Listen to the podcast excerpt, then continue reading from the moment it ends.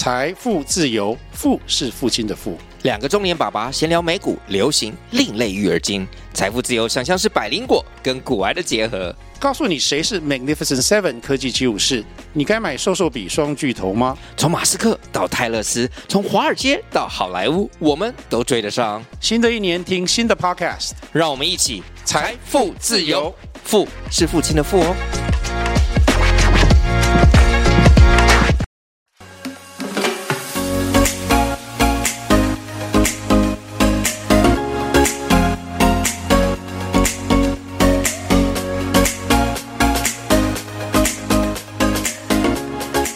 好，这里是范比密克社，我是真帅，因为真的不是很帅。最近收到暨南大学独创聚落专案邀请，我出差到南投访问在地业者啦。如果你们有听过他的故事，又或者听过他们的品牌，那这一次呢，你们可以更了解他们。如果你没有听过，那也没有关系。今天就让范比密克社的出差日记为大家介绍南投的地方团队。好，那首先呢，今天我们要邀请的对象呢，我们的业者呢是小叶红茶。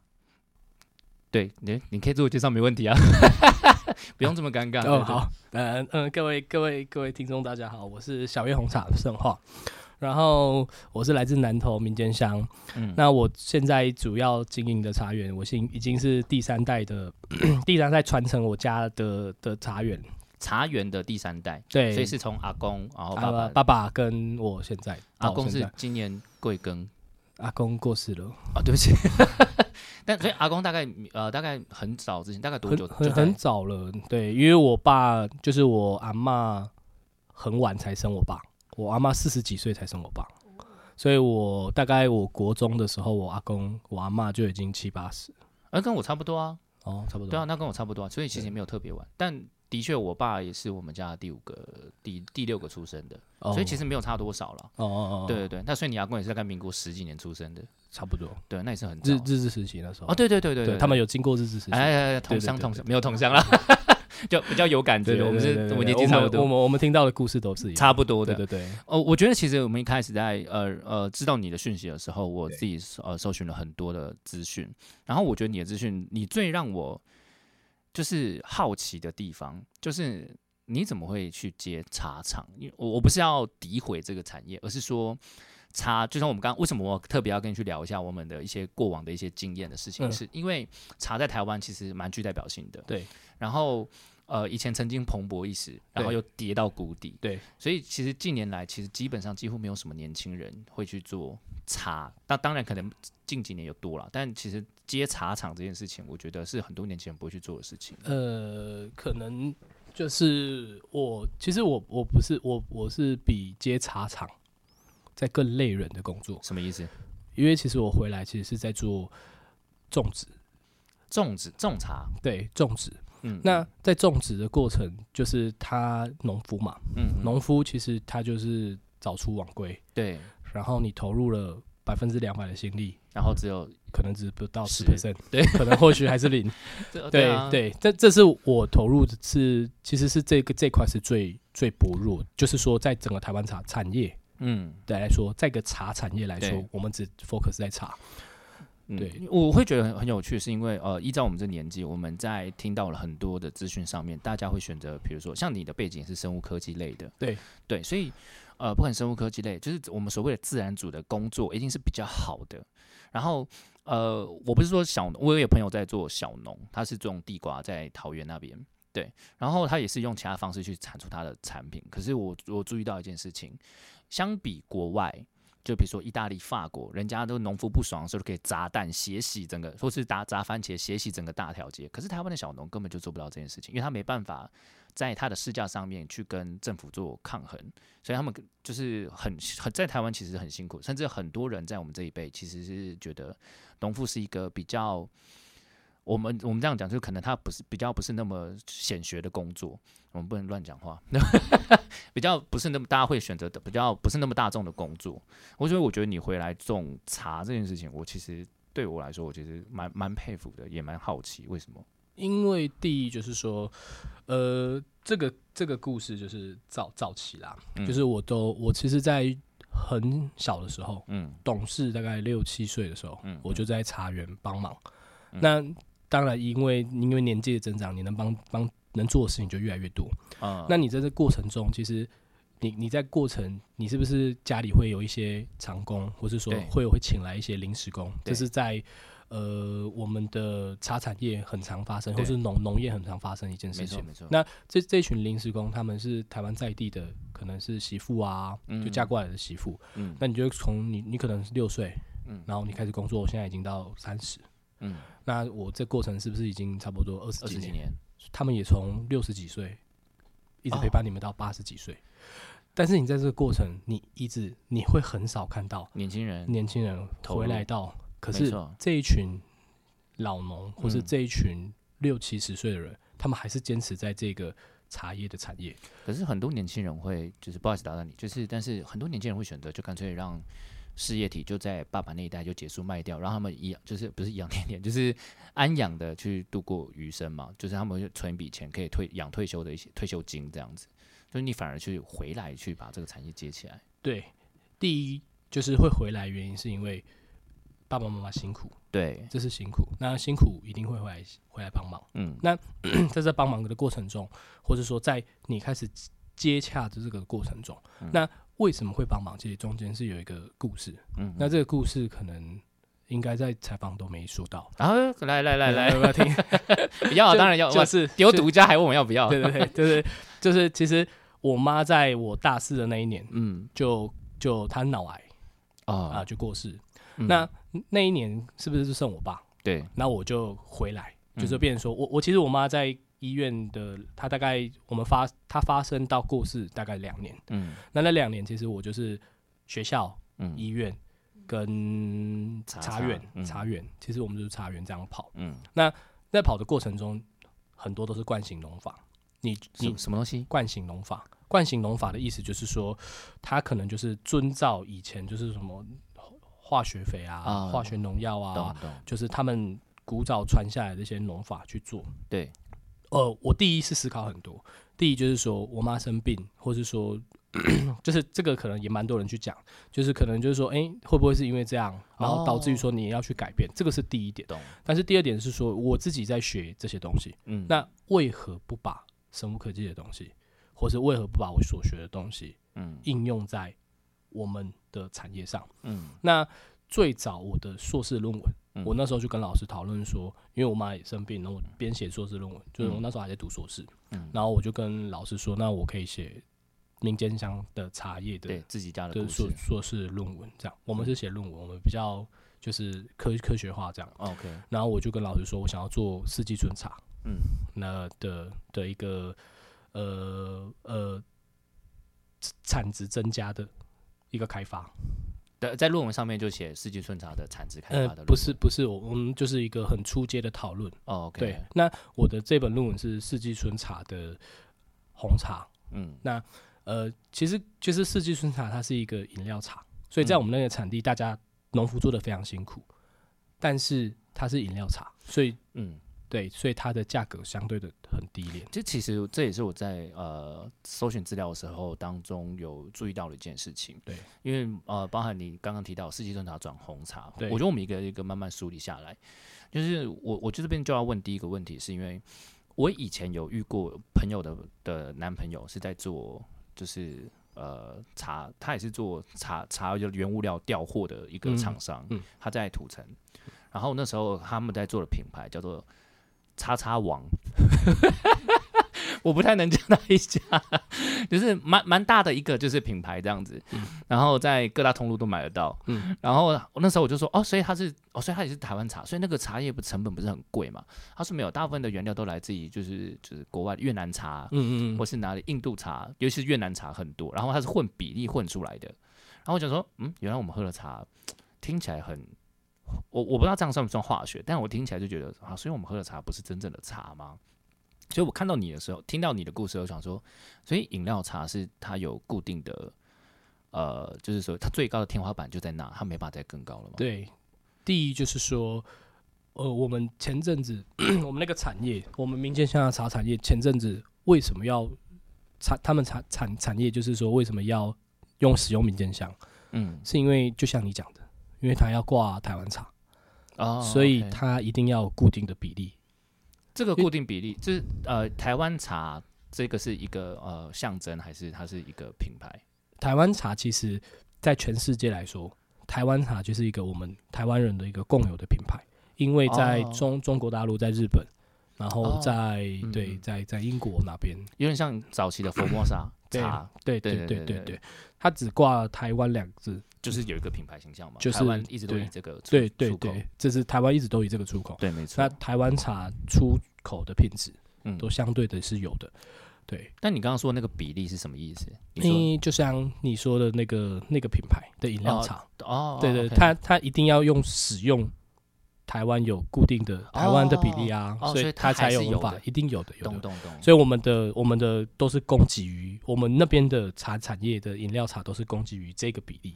那一瓶三十五块，它现在应该是呃快三十块，没有到三十块这么多，但就是一一杯这样的饮料茶，你们被收购的成本。啊，你们被收购的价钱是我们其实被收购的价格是不不好的。我可以告诉，就是目目前现在比较好一点，因为会因为产季的关系，呃，它的产量大小，所以会导导致于说它的呃价格高低嘛。因为产量高，就是代表价格就会比较低。那我们一斤，呃，平均来说大概在二十五块钱一斤。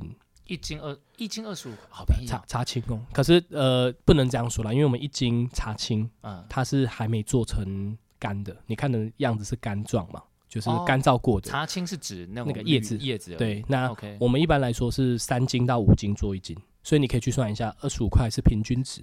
三斤到五斤是指三三到五斤的茶青，对对，变成一个可以泡的那种泡的茶，三到五斤才做一斤哦。对，三到五斤，所以你二十五块，假设说你算。算三斤或算四斤是一百块的成本。嗯，其实我们卖到茶厂，就是他们做完之后，就一斤茶就是一百块，其实也很便宜。一斤茶一百块，一斤茶可以泡多少？一一斤茶可以泡多少？对，一斤茶就是十六两啊，一两就是三十七克嘛，所以至少呃三十七克的话，一次大概泡三克，然后三克又可以再冲个五泡。好像蛮蛮很很多很多，所以所以所以所以这样，就假设我们三十七克，我们泡十次啦，然后一就是可以再泡个五泡这样，十次再五十次嘛，所以我们五十次再乘以十六，所以一斤茶其实可以泡非常非常非常多的。我们自己在在饮的话，所以它也可以泡非常非常多。可是我可是我看很多市售饮料茶的价格就固定在那里啊，就是二十五啊，比如说四季春茶好了。大概一杯了不起就是三十块最高，它不会再高了。这样子他们听起来成本也蛮高的。他们的成本不会，因为就是你要你要想，他们第一他们可能会有不同的比例进来哦，他去稀释掉那个成本。那第二的话就是说，呃，我们在做这个饮调，跟我们传统的茶叶，嗯，它又又是另外一个产业。饮调它一定要有它自己的独门配方跟独门比例，它才能做。一个良好的品保。那如果说你今天去特定买哪一间饮料店，你很喜欢喝他那间饮料店，喝那个手摇饮，嗯，你会有发现你今天买跟十天买的茶叶的味道是不同的吗？应该是不太可能，不太会，不不太可能会有这种事情发生。就算有，它不会让你发现，就是它是很微乎其微，它调到很微乎其微，所以他们的添加的含量就不是这么的，就像你讲的，添加的那种醇的比例就不是这么的高，因为它一定要。去对不对？这是我们目前应该最对最最最逆行 的一个。对对对，我觉得蛮有趣的，因为我当初在知道你的时候，我就想说，我一定要聊一些，就是我们呃消费者对平常都在应该说知道的价钱或者知道的产业，但是他不是那么了解。但我刚刚听你讲完，我想说，那所以那些各大首要品牌。对，所以有些卖到八十块的，就是可能差，所以它的相对品质就是比较好的。它相对品质是一定会比较好的，因当然就是还你还是要看价格去定啦。嗯，就是他们有些相对品质，但是他们就可能用别的方式去控制它的它的风味，因为它可能有有些茶的呃，我们去接触也蛮多茶，因为我们那边是呃茶饮料的集中地。那你是说台湾的？对啊，很多品牌都从我们那边发迹，就是你听得到的很多。像你可以不用全部讲出来，对对，现在很很多品牌都从我们那边，就是哎讲出来也算好啊，因为 OK 他们用台湾茶，但是就是很多品牌就不帮我们做广告，这样就是很很很多品牌就是从我们那边买我们那边的茶叶。不会有人觉得你刚刚在帮他打广告，你刚刚前面讲这个样子，讲到实际案例，对对对对对。那我我自己就会这边就很也也有一个很很有趣的点，就是好那。我们这样听起来，饮料茶它会有一个，就是不管是均价，或是它的，反正它的维，它反正它有个独门配方调配比比例。对，那这样他们固定去跟你采购，因为那些不管是饮料厂商，就是反正饮料饮料店啊，饮料厂商，他们跟你叫货的时候都是很大，跟你们叫货都是很大量的。难道你们不能不会因为这样就维持一定的水呃市值吗？就是你们可以哦赚钱？呃，如果说以早期的产业嗯是会的，但是因为近年来它那个进口的比例。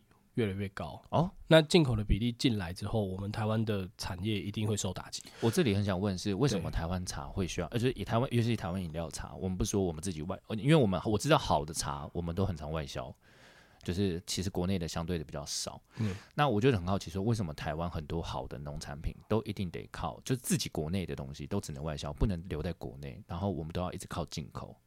嗯，我觉得，我觉得它是一个。系体制或系统，就是说，嗯，如果说好的茶，对，它第一个阶段是假设农民，你我们是真的是在地的他农民，嗯，那我们把它做出来了，对，我们把这个一泡好茶做出来，嗯，其实因为它是缺的，所以第一一瞬间会有呃中间商会直接过来把你全部买断，那你可以选择不卖吗？还是那个价钱可是吸引你？可是你你要你要想。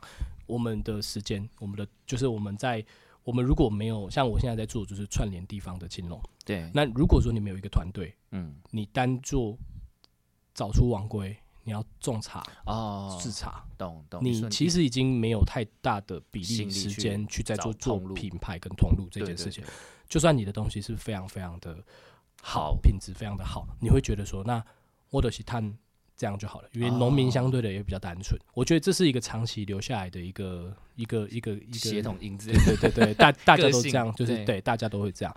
那当然会有一一群人，他会就会变成像我们这种比较反骨，你就是 对我们比较不想要做遵循这一块，我们就会去想说，我们要去建立一个我们属于我们自己的。但是一个人是做不到的。那你一开始踏入的时候，因为你回来接茶园嘛，那你觉得你遇到最大的问题是什么？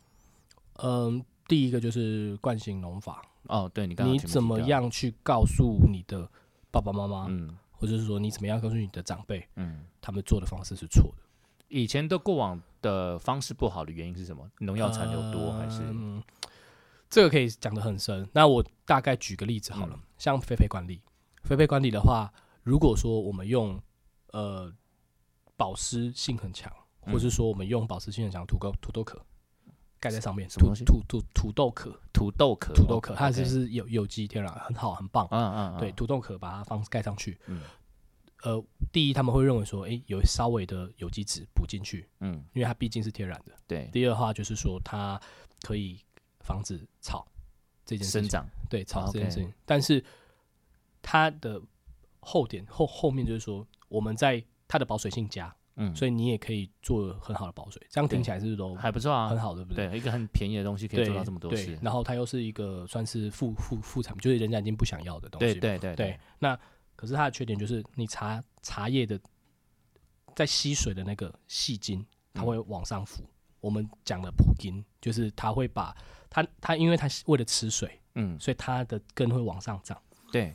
当它一旦往上涨的时候，你的抗病虫害，然后你的抗旱。嗯，看水，嗯，都都很差，所以它产值哦，它的产值反而会因为这个样子，对你你的对你的你的茶叶的，你可能刚开始两年还不错，但是等它普遍的时候，因为它那个不会是一个月或一个礼拜马上就发生，它有一两年，嗯，它会慢慢越来越严重。那它越来越严重的时候，这个过程中我们在管理的过程中，你要怎么去说服他们？嗯，我们要换成别的东西。OK，对，这个是一个，然后再来的话就是说，第二回来就是说，我们拿到的利润。嗯，就是这样，就是我们一斤就是二十五。那我我当然想要给消费者最好的，我当然想要我做出来茶叶的品质可以再更高一阶。对，我一定想要用一些更好的肥料，更好的就是保护剂。嗯，可是我的成本不允许我们这样做。你的成本相对是比较高，是不是？我们就是我们的收益嘛，嗯，我们的收益扣掉成本，就是我要赚的利润嘛。嗯，那我们那个赚的利润，其实我们讲的都是。工钱嘛，就是真的假的？对啊，就是赚自己的工钱而已。对啊，就赚自己的工钱。那那那为什么大家不回来这个产业？嗯，其实年轻人也也是有很多一一股脑想要，想想要回来的、啊。我现在接触也非常多，嗯，但是回来怎么做？那那我觉得这是一个问题，而且重点是你没有做出一个系统性，你没有做出一个让他们遵循的，嗯呃，算是 SOP，嗯他们很难去上手。嗯，这这件事情是是是要有人做的，因为老老一辈的管理方式都是啊，你你就去做什么，你就去做什么，就是一个很，他是没有记录下来，他是一个很他他他的经验经验对，对，其实我刚刚就讲，他其实更多是看天吃饭。对对对对。今天这个天气应该要怎么样？对。他其实没有原理，他就是说他因为 A 而 B 的对对这种感觉。对对对。那年轻人他一定有自己的想法，对。那他也会去上一些课程，嗯。这个都是我现在接触到的青农，其实嗯。做的很多，就大家都会去上课程嗯，那大家都会去接触新的东西，我觉得我们刚刚把一个东西就是变得比较大家听得懂的话，就是比如说你们这样子，哦、我们这样子好，你种一次茶大概一年几货？诶，他是这样算吗？几收几收哦哦五到七收，五到七收。对那五到七收是平均两两一个月到一个半月就就大收一次。概对一个一个半月就收一次。好，那我们这样子算大概一个青农，比如说我回去当成你的长工，对，对，这样子我大概可以赚到多少钱一个月？他管理茶园吗？呃，就像你一开始做的那个工作，就是帮忙种植啊什么的管理，就是对就自自己有茶园这样。嗯对其实还是要看面积。如果说以我们以一公顷嗯，会会太大吗？一公顷就是其实大家应该对于一公顷没什么概念，就一甲地，也也没什么概念。我就我真的我我觉得这其实这是很有趣，是大家在跟农民，我我觉得这是现在年轻人的问题。我觉得老一辈的人一定不会有这个，一定觉得哦，OK，就一甲嘛，就一甲大概多大嘛，一一公顷多少啊？但我们现在用对对对平啊，对对 对，或是公尺，嗯所以呃，大概是多大？你形容一个大小好了，比如一甲地，你刚刚讲一公顷是一甲地吗？呃公顷对对对，公顷跟一甲地是那大概是一个操场这么大吗？还是呃学校操可能比操场再大一些啦，就比学校的那种四百公尺操场再大一些对，，再大，然后。满的这样子一对公顷。对对对 OK 对 OK，对对。然后就是就是呃，没有，你要看那个操场是四百还是两百公尺，呃，四百，我说四百嘛。可能差不多四百再大一些。对对对 OK 对。然后然后就是以一一公顷来说，你一年的收获成本嗯在呃，因为它它比较要分比较细啊，因为一嗯公顷大概一千斤啦。然后我们就不不先不管前面的投投资这样，对对对，大概一年净赚嗯，大概三十到五十万左右。这么低？对，而且这么低对对，就是你就是真的是工钱，就真的是一般上班族的工钱，因为水钱很贵啊。啊，水钱很贵，台湾水这么便宜，我们那边的水钱，因为我们灌溉的喷喷的量很大，哦，我想问一下，所以该不会你们水费也有所谓，就像电有所谓工业用电跟民生用电，你们该不会也有所谓的民生用水跟工业用水吧？我们好像没有，因为我们那边的水好像还没受到管理。我们那边水通常都是私人在卖。私人在卖，对水可以，对，我我知道水车工业上的有在卖水，因为我有朋友有在做这个事情，对对那个很赚。我们那个对他们那个就是私人在卖，所以其实价格他们是也是算相对的是便宜的，但是因为量实在太大，嗯。那量太大了，那个一公顷大概如果说认真在管理，加上茶叶它的种植条件，它其实是湿度相微稍微要相高高的，对。对，所以说云雾环绕啊，那个是不是都嗯。湿度很高的地方？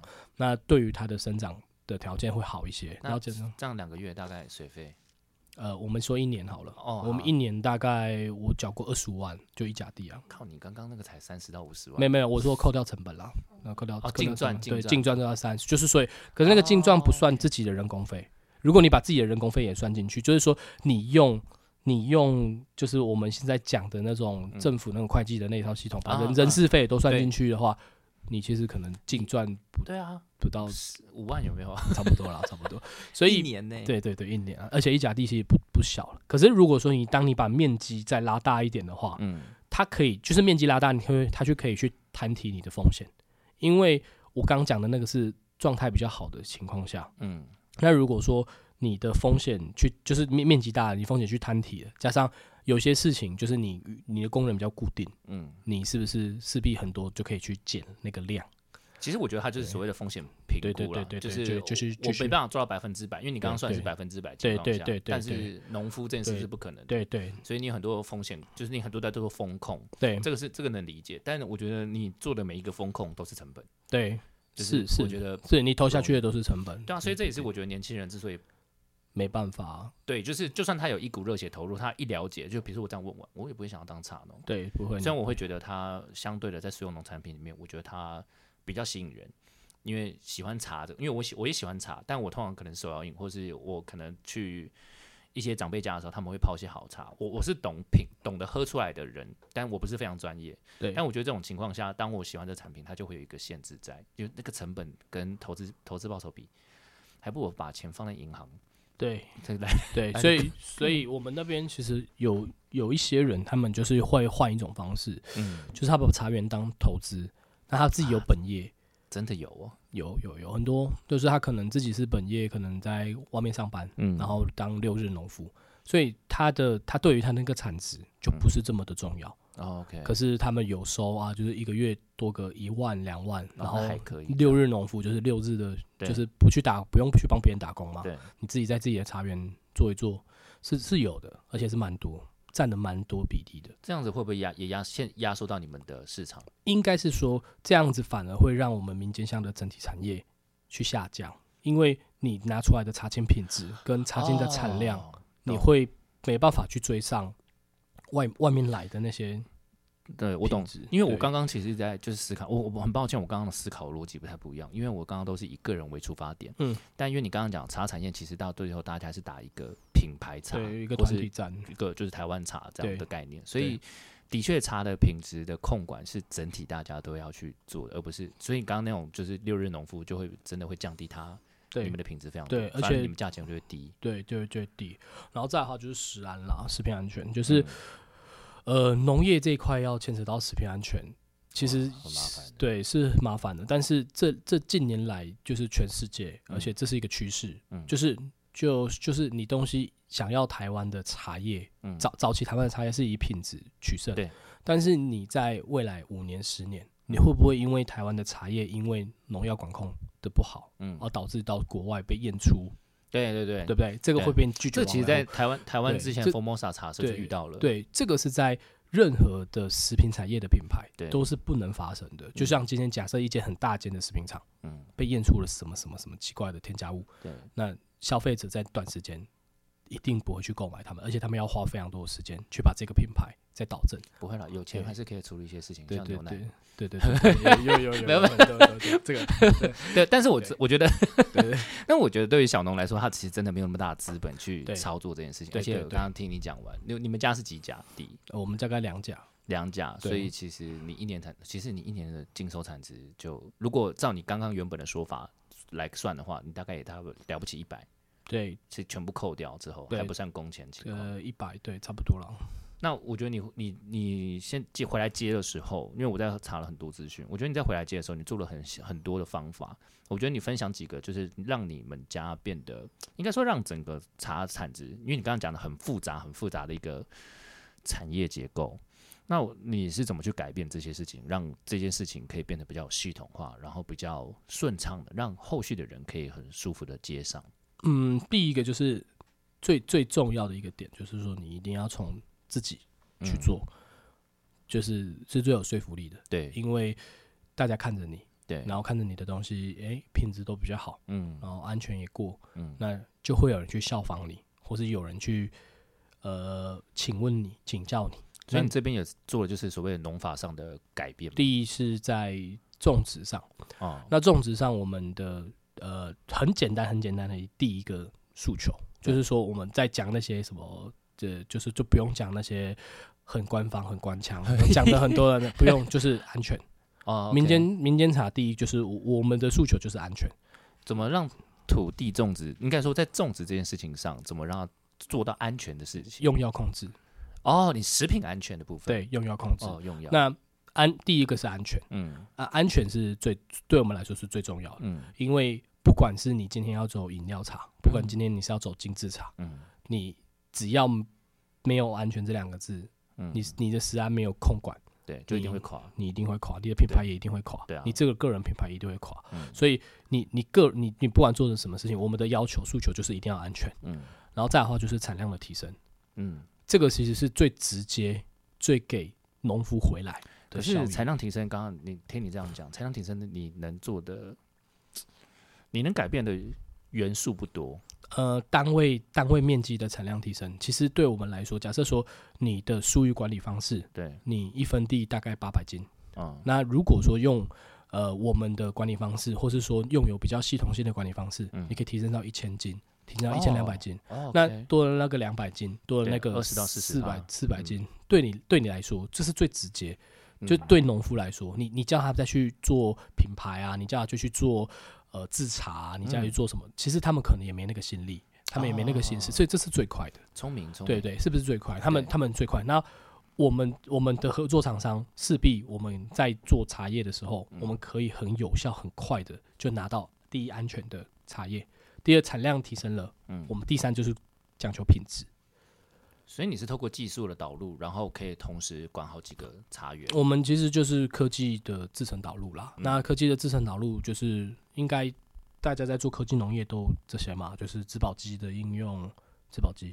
没关系，没关系，我觉得嗯你就分享就好。哦，没有，因为我觉得我们听众不是那么的对对对，对听得懂。就植保机的应用，然后就是环环境的呃 sensor 的的侦测嘛，哦，对先测 sensor 的侦测，然后嗯及及时的侦测嘛。然后我自己还是有做到，就是因为我自己本身是生科，所以嗯我们会用一些贵仪。贵贵贵重仪器，就是哦 GCMAS 啊、HPLC 啊，或是氨基酸的分分分分，就是分析。嗯那我们就会把土壤的，酸碱值什么营养对值，对对对，OK 这是一些营养值拿去做分析。嗯那它是一个，我们是在收集一个整体的数据库，去导正一个系统出来。但是，一般的长龙它是不需要的。我们做了这些分析完之后，我们会有一些方式，嗯就是有点像是植物医生的那种概念。但是你这个系统出啊，我我我植物医生，我觉得这个概念就大家会比较听得对懂。对对对，那可是这样会有个问题，是因为医生他做的事情就是因症下药，对，就每个人症状不一样。那你是以整个民间乡是民间乡吗？我们其实就是我们是有一个就是团队啦，那嗯就是会用这个面积的第一第一，当然我们一定会去看它的图纸嘛。对啊，那也就是说，哎，你想要加入到，或是说你要一起加入我们这个团队的时候，你是不是一定会会说，哎，你的茶园有什么问题啊？对，那我们自己本身，我们自己也有在跟一些呃茶改厂啊，或是一些学校学术单位去做嗯合作研究，就是我们也不是就是呃这样讲好了，在这个方面的话，我们也不是说完完全全的，嗯。完完全全的，就是他在种植的过程中，我们认为的跟呃他们认为的，就是我们跟呃这些学术界认为的，嗯。我们分析出来，就像我们做出了一个报告，可是你看跟我看是会有不同的，就是所谓的实物面跟研究层面，它对对对它会有差异。学界跟所以我们会去共同去讨论。我觉得其实这是我们也是有做到的，就是说我我们不会单单方面的说我们自己说的是对的，嗯。对我们还是会去找他们，嗯。告诉就是说我们去共同讨论说，哎、我们自己在实物上遇到什么问题，然后你们在研究上遇到你们分析出来的，可是我们认为说你们嗯。用你们的分析出来的方式，我们怎么样去改善，可以更可以去嗯。嫁接到是更快速让农民，你讲那么多他都不懂，对啊，其实有农民只对啊。想知道说怎么做，我可以把我的产值提升，品质变好对。对对，那我们就很简单的，就是说，那你在你的你你现在想要用的是呃什么样的效率的方式，施肥的时间点，哦，然后怎么样施肥是最有效让它吸收？哦，你们可以精精准到什么时间点喂食，那它会更好这样子。因为茶叶像这种茶园管理，对植物它都会有一个，你在萌芽的时候，它有一个投投投投投肥的时间点，那个效率是最好的。因为你肥料如果投在上面，或是如何投肥，因为你肥料如果投在上面，其实我们把讲了百分之七八十都消散掉。你投错时间点，那我们其实要让它吃就吃百分之三十。嗯那如果说还有更高纲的方式，嗯但是像像我刚刚就讲，参开厂或者说像研究单位，嗯他们会做出那种最完美的，或是最的，真的那个是最好的理论的机器这样子。对。可是对我们来说成本太高，啊，OK，对，所以我们就要去讨论，嗯。我们就会讨论说，那我们如果做这样的时候，我们你你你做可能是一分地、嗯。三分地，可是我们做的是一甲地、三甲地，嗯。我们的成本会投入太高，可是我们增加收益没那么多，所以我们一直去取得这个过程的反正就是在不断的讨论过程当中，把它变对得呃把它平适合你们的。对，把它适合我们这个产业的，嗯那我们可以共共同，因为你不可能一下子就让他们这些茶农到研究水准或是实验水平，所以我们就是慢慢的过程。但是嗯你说我所有的系统大家全部都有用没有啊？因为有些人会觉得说你这个系统可能他喜欢这某一某一项，但他自己其实农夫最最难去沟通，就是每一个人自己手上都有自己的一个种植的葵花宝典，就算你拿数据给他看，他会看不懂，而他会 说我我那个丢，我觉得一定的，对，这可是可是这个就是要长时间的去跟他们沟通，嗯。因为你你就让他用他的方法去做，嗯。那他两三次之后，嗯，诶，或许他的方法是对的啊，我们也可以跟他请教啊，哦。对不对？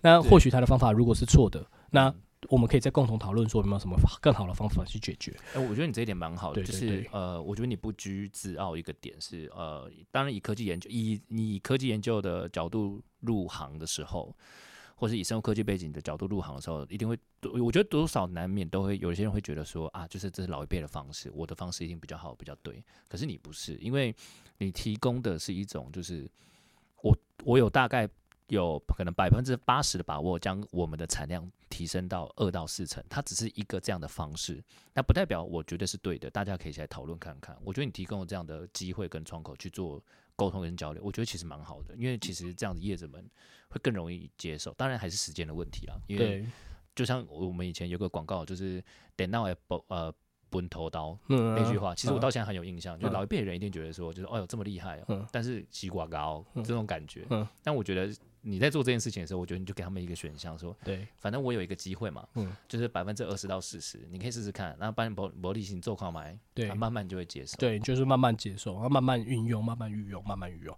然后慢慢去让他们去接受，呃，新科技进来到这个传统封闭的产业的时候，他们一定会排排斥。嗯那怎么样让他们去，就是用时机嗯让他们去了解说，哎呦，这些东西是真的有效果。嗯我们真的比较省时、省力，然后又省省工。嗯就像我举个例子，我们我们导入植保机，嗯植保机就是无人机、飞机，哦你把它想象成是飞机。，OK 对我们用飞机喷药。嗯那第一药比较省，为什么？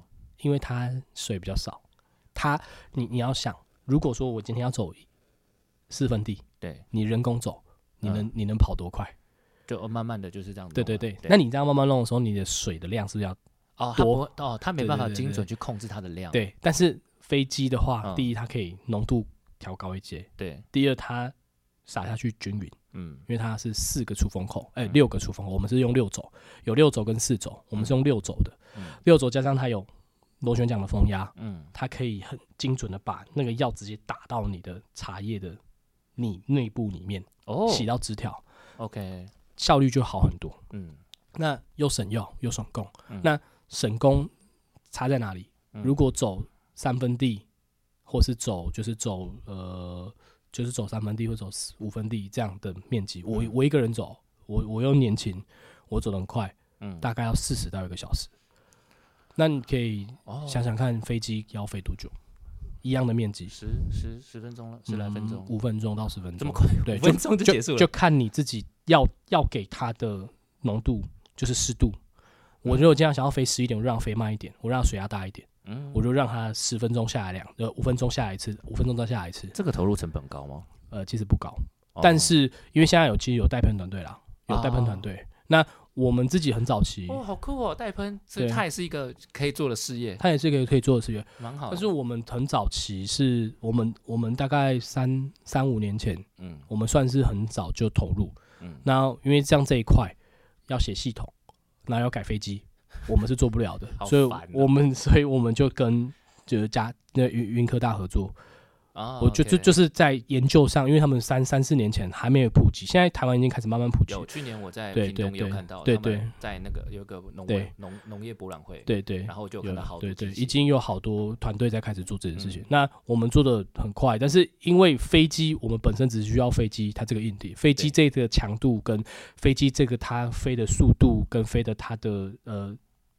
续航力，嗯。就不是在我们的管辖范围。嗯。但是我们的管辖，我们跟他们讨论的主要是，就是你帮我把飞机弄到效率最好的状态，嗯。带过来我的茶园。嗯。那我们就是控药嗯。跟控那些植植物的植保，嗯。呃益益生菌。嗯。然后我会提出很无理的要求，嗯。就是我会提出，因为我们现在有个叫葵花露，葵花露呵，什么？一个很特别的东西，它是一个有机的有机的呃植物保护剂。哦。呃，那我们是自己调的，嗯。我们自己调就是用葵花油。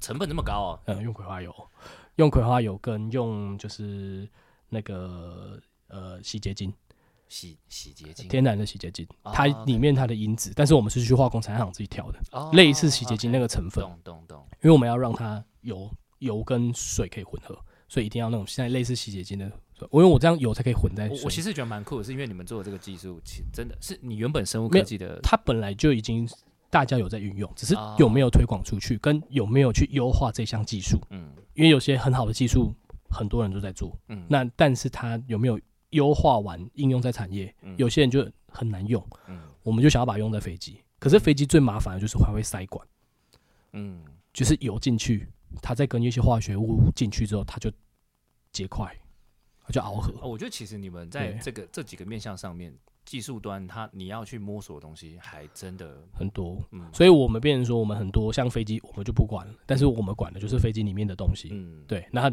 我们要控制，就是说我们这个东西加这个东西就比较化学，我们这个东西加这个东西。像你刚刚讲的农药，其实它也是一种呃，对植物来说，它是一个保健食品吧？呃，还是它就是一个应该是如果说你？你安全去用它，嗯你在很安全的状态下去用它，嗯它其实都是一个安全的东西。嗯就像我们人生病会吃药嗯。是一样的东西，嗯。因为你在安全的用药，在安全它的代谢环境下，其实你到最后验出来都会是无毒。我这样换对。换个说法，它更像是预防针。对，算是。懂，算算是，因为我其实我觉得，呃，为什么会特别去在我节目上讲这个点，是因为其实我大概知道农业用药是无可避免的，因为我去也有真认识一些，就是我之前在屏东的时候认识一些可可农场，对，然后其实我觉得最大的感受是，呃，我那时候就提出了一个问题，就是呃，民众对于用药这件事情其实非常的敏感，对，但我听他们讲完，其实我更多觉得是啊，我不用药，我的产值或是其实会伤害我的植物或是土地。对。有时候不用药。对，那时候我就觉得说，呃，还是要跟让大家知道一下说，其实用药这件事情，它不是一个负面的形象，对。它是一种在品管上面的一种方法，就是你刚刚讲的植物医生，对，我觉得是蛮好的。类类就是是是这样，嗯就是要挑，就是还真的要挑。但是如果说你，因为我我们讲像药品，它又是另外一个圈圈，啊。因为你当然药品它有便宜跟贵的嘛，嗯。啊，你买正常的都嗯没事嘛，哎、你买副厂的，你怎么知道它会乱添加什么？因为又是另又又是另外一个产业里面的这个问题，对。所以所以我们当然是一定要挑，而且我们会去要求，就是说我们团队我们去要求说你就是拿真的就是正常的比较有，就是就是比较保障，能理解。对我们刚刚聊了很多的是在你在你的过往背景去投入一些技术端去改善农场的事情。可有一个东西我一直都很想问，对，就是呃，你前面提到，这也是你在所有报道里面最常被提到，就是你将四季春茶去改成红茶卖出。对，但是我最不理解的。因为对我理解说，茶应该是越轻越好。那当然有一些烘焙，呃，那是发酵还是烘焙变成红茶？嗯，发酵，发酵就是发酵过后，好像只有普洱它可以卖的比较高价，但红茶它本身是贵的，就是产品嘛。哦，这个是早期，这个有个故事。哦，早期我三年前、四年前，我刚回来做红茶，我在推广的时候，嗯，呃，我我会去摆摊嘛，对，然后就有一个消费者，他说走到我面前，嗯。他就喝了一口我的红茶，嗯。因为我适合服务，嗯。就喝了一口，他跟我说：“你的红茶比早餐店的红茶还难喝。还难喝。”对，然后我就傻眼了。那我我当下也觉得说，哎、可能消费者台湾的消费者三四年前，其实台湾在红茶的这个好像还没有这么的盛行，是这两年红茶这个东西慢慢的一时一一开始会有一些消费者嗯，回回来。那为第一，为什么我要选做选择做红茶？对，台湾的茶产业，他们高山，嗯因为他们天时地利嗯跟他们的整体的发育状况，嗯高山的乌龙茶嗯，相对的做出来的品质一定比我们低海拔的还来的好。对，当然。那低海拔它的优势的茶叶是红茶，哦哦，那我我一定要取得我们低海拔优势的红茶，嗯，不管我用任何的茶种去做，嗯我是要取得。所以为什么会有日月潭的红玉，红玉？嗯这个它是不是海拔也不高？嗯。嗯，大概一千八百一千左右其实我觉。得消费者比较对无法去理解，因为他只是知道对香不香、好不好喝有不有名。对对，那我今天用我的我地利已经取得了，因为我的那个地方的环环境，所以我那个地方非常适合做红做红茶。OK，制制造我就没什么问题了。那再来的话就是为什么要用四季春？嗯，因为你跟农夫讲，他一一个茶树种下去，我投资下去，像我最近也投资了七分地，我花了大概快五十万，我投资了五十万下去，我投资了五十万，我要种十五年、二十年。你你觉得农夫，你你说呃我昂得金鹤利来进昂得，他又要再重新花五十万，然后再去种红茶，可是后面的事情你没办法跟他担保，你一定要跟他一定收收购那个价格，对，他们怎么会同意呢？对啊，因为所以是试试尝试啊，对，所以四季春其实是在台湾，嗯，占百分之就是民间香的茶叶占全台湾百分之三成，三十 percent 的产量。嗯，都是从民间乡出来。其实我不太理解，是因为在呃大部分都是文字。然后我有看过你的有一集，你有你之前有上过一个 podcast，但是后来关了，就是那个 podcast 无法听。然后其实我觉得最大的疑惑点是因为世界春茶跟红茶，它是红红茶对我来说，它有也是一个品种，它也是一种发酵方式。对，但所以四季春茶它是可以经过发酵变成红茶的。嗯，这个东西就是要跟一般解释，就是说我们一般茶叶。对，我们的茶叶，我们现在在市面上喝的茶叶，它有两种树种，树种哦，对对对，树树的树的哦。那第一种叫大叶，大叶大叶种，对，红玉它就属于大叶种。OK，第二种叫小叶种。嗯，那大叶种它通常适合，嗯，在呃茶改厂他们研究下来的哦，适合大叶种，因为它的儿茶素含量跟它的组织结构的关系，它适合做红茶。哦，它适合这样。但是你说它要不要做绿茶，可不可以？可以，只是很难喝。哦，就就这样。可可是你喜欢也是因为这种嗜好性饮品，对，没有没有对错。那小叶种适合做乌龙茶，嗯，适合做轻发酵的茶叶，嗯，是因为它的儿茶素含量本身他们在科学分析上少一半。那我们要分要我们要我们要发酵茶叶，一定势必儿茶素它是它的原本的，嗯的的材料来源。儿茶素越多，我们发酵出来的红茶的茶红茶黄值就越高。嗯。所以你想想想想看看嘛，就是所以我们一定会拿大叶种来做，因为它原本的材料比较多。对对，你需要的东西也比较多。对你需要，所以你比较好做。嗯，但是会用你要用小叶种来做，你第一你的科技层面上，你的技术层面上，你一定要突破的是什么？你一定要突破的那个点就是你要怎么样让儿茶素含量少的茶叶可以完成发酵，对吧？你。因为红茶它是需要需要二茶素比较多的东西，这样。二茶素你就把它想象成它是原料，嗯，那你原料要越多，越多你原原料越多你越好做嘛，就像你钱越多，你你要买东西就越好买，对，当然，对对对对，哎，可是你的钱越少，你要买东西是越难买，懂懂懂，对对对，懂了，这样就懂了，对对对，那你要拿很少的钱去买这个东西的时候，就像我们在发酵的时候，你的原料越来越越少。你的你的对你你你能用的原料越来越少，你是不是很难发酵？像是买东西，它就是一在扣扣掉的过程，对对对，它就是一个扣掉过程。对，它是氧化聚合。对，但这个在讲就太深了，就是它是一个氧化聚合。对对，那那所以的话，它在那个氧化聚合的过程中啦，就是说我们在发酵的过程中，你的原料越多，你越好做，所以才会用大叶种去做。可是产值会有差吗？因为我一直以为在台湾就是清茶类的东西是比较好卖的。当当然，在乌龙茶，他们很高单价的价格很好。可是我们现在目前要提升我们台湾的，所以我们民间香还有发现一个问题，就是民间香还没有，它占全台湾的三成。你说总产值吗？呃，对啊，总产量哦，茶青总产量占全台湾的三成哦，好大。哦那那你你你可以就是说，你你就是以你们的认知啊，嗯，民间香有什么特色的？茶叶没听过，阿阿里山是不是阿里山茶？对，骊山有骊山茶，对，听过。对，就像连那个石定平林那边也有他们，对对对对对，都有哦。可是他们那个产量都那么少，可为什么民间香没有？所以我们其实我们的团队就是要做，就是把小叶种，我们这边种植最多的小叶种，你你没办法让农民去改，嗯，我们就把技术加进去，我们让它变成红茶，让它变成一个特色茶。那我们的价格。虽然你不一定要高单价，但是它产值可以提升好几倍啊，三三五倍。比原本的四季春，因为四季春它本来在消费者认定它就是饮料茶，四季春的的的乌龙茶就就是会喝茶的人，我卖给你啊，这饮料得我不要啊。可是四季春红茶，你有啉贵不？啊，他就说啊不呢，我啉啉看嘛，新的东西，对新的东西。那只不过我的品质做的比他们好更好，没有人可以赢得了我。嗯，我就。我就可以啊，所以所以你的品牌小叶红茶，所以它是小叶的小叶种的哦，对，小叶种的。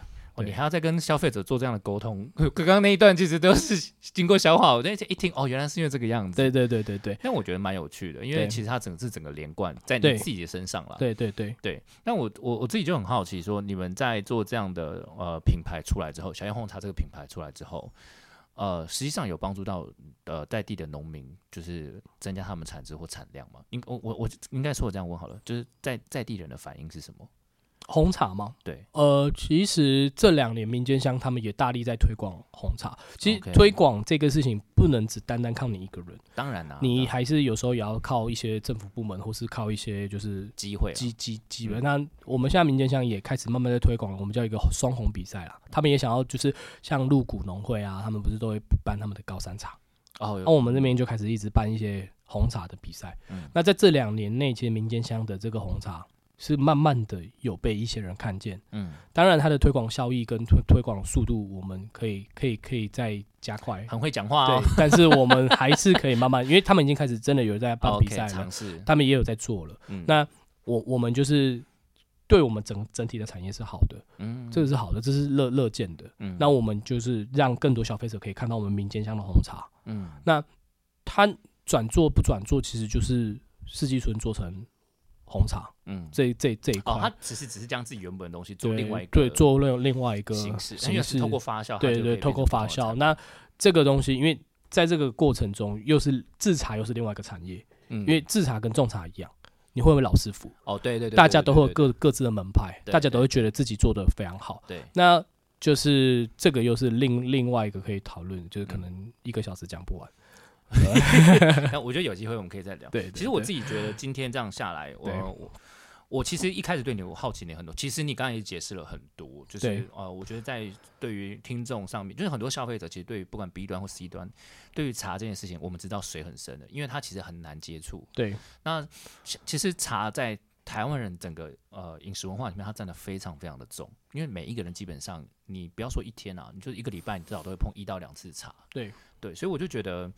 呃，在这个产业里面，呃，一个年轻人回来去接，我觉得其实蛮辛苦的，因为它的产值其实真的没有我们想象中的高。因为我自己有接触过，所以我就觉得真的辛苦。我最后一个问题想问你啊，就是如果再给你一次机会，就是比较完好的情况下，你还是想要回来去做做这个接茶的工作吗？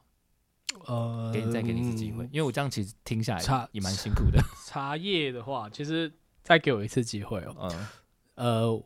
我我我我这样说好了，我可以说一个小故事。好，其实我其实我的答案了，我先跟说答案。其实我还是会，OK。因为其实，在过程中，我们有时候我们在追求一个过程中，并不是在追求它的结果，而是在追求它的过程。嗯。但是我觉得我在做茶叶的这个过程中，我就认识很多人。那有好人有坏人。那当然，你你那个过程中，他们也帮助了你很多。因为我现在在做的这个事情，并不是。单单只有我的事情，是一个产业的事情。我也结合了学术界，我也结合了政府，我也结合了一些，那大家一起串联起来去做一件共同的事情。嗯它虽然是很难很难完成的，但是很很多时候，我很常我很我是很常在比赛看到我的过程，我就很常在拿政府的计划案啊。我现在有创拿一个创业硅谷的竞赛。当你拿到那个竞赛的时候，是不是一个结果？对啊，但是。是不是在那个过程的努力才是最最最最最开心、最快乐？有时候那个，因为有时候我拿完之后，我就觉得很空虚。就算我拿第一名，我还是觉得很空虚。有钱了，我还觉得空虚，会觉得哎，我这个团队好像就要散掉了。那就那种臭屁哦，对，那就就就那种感觉。对对对，那个那个是一个意境上啦，意境上的过程。所以所以我会变成说，在这个我我我的答案是我还是会了。但是题外话就是说，嗯。也有一个，就是我们我们在从农，然后我们一定会认识很多学长姐或是团队。对，然后有一个就是微醺农场，嗯嗯，烟烟烟熏，有没有听过？在这两年他做的比我好，他是我学长。嗯，然后有一个那个阿泰，他在他他他是养虾，各个产业都非常非常非常非常的辛苦。一个是做小黄瓜，一个是做虾子的。嗯，然后有一次我们三个在开会的时候，哦，特别有三个不同的，诶，三个里面我们在一个会议。然后我们三个是学长，大家他们都我学长，嗯，我觉得这是一个题外话，嗯，就是我们就说，哎，学长学长说，我们不要再做农业了，说对，农业太辛苦，因为我们其实都三个都农业，我们三个都是最基础，就是都是养殖，一个养殖，然后一个种植，我们的种植都是原物料最辛苦，我们就开玩笑说，那我们要不要合资？做加工，没有。你知道我们要做什么吗？做什么？辣妹洗头。啊，我好懂你们这个心情哦。对，我们觉得说，就是就是，虽然这是开开玩笑的，对，我能，但但是我们就会觉得说，就是好像有有时候其实做这么辛苦，就是你会，当然不是说什么事情都一定要赚钱，对对，但你就会看到，其实有时候消费者其实根本就不在意这些东西，对，就是对，像辣妹洗头，我们之前在跟我影像朋友在拍，就在在聊，对，就。我们有个伙伴，他有一只养一只呃天竺鼠，对，他有一个影片就八十几万的观看，对，他们想说嘛，你看我们做那么多的企划，不管是声音或者是影像的企划，然后就观看人数寥寥无几，而内容上也是，对，但一只老鼠面玩啊，八十几万观看，对，那我们干嘛做那么累？其实有，当然自己都会觉得很心酸啊，我觉得我也能理解你那句话，就是。对你，你你对，所以我们在这个过程努力，你应该就有感受到。对啊，那个很强强烈的，那个是一个很强烈的对比。对，但是我们就会说，为什么？就默默默默一直继续做。可是选择，可是我我我就是跟我前面就呼应到前面了，就是说这个过程再累，就是你们应该还是在做这种声音，在做这种再累，可是那个过程就像。